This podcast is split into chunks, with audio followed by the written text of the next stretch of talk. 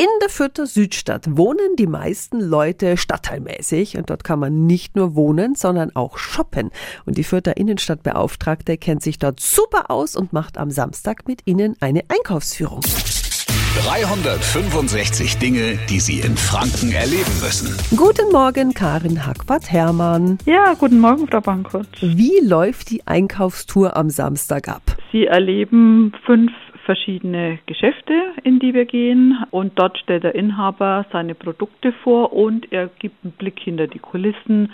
Sie können mal was probieren, Sie erfahren, wo eingekauft wird, woher die Waren kommen und sie lernen im besten Fall auch neue Geschäfte kennen, die sie dann äh, gerne im Bekanntenkreis weitergeben dürfen. Was macht für Sie den Charme der Fürther Südstadt aus? Ich glaube, noch die Mischung der vielen alten Geschäfte, an die sich viele erinnern, es ist multikulturell in dem Bereich, in den wir gehen. Und es sind auch wunderschöne Gebäude renoviert worden, wie zum Beispiel die alte Tucherbrauerei.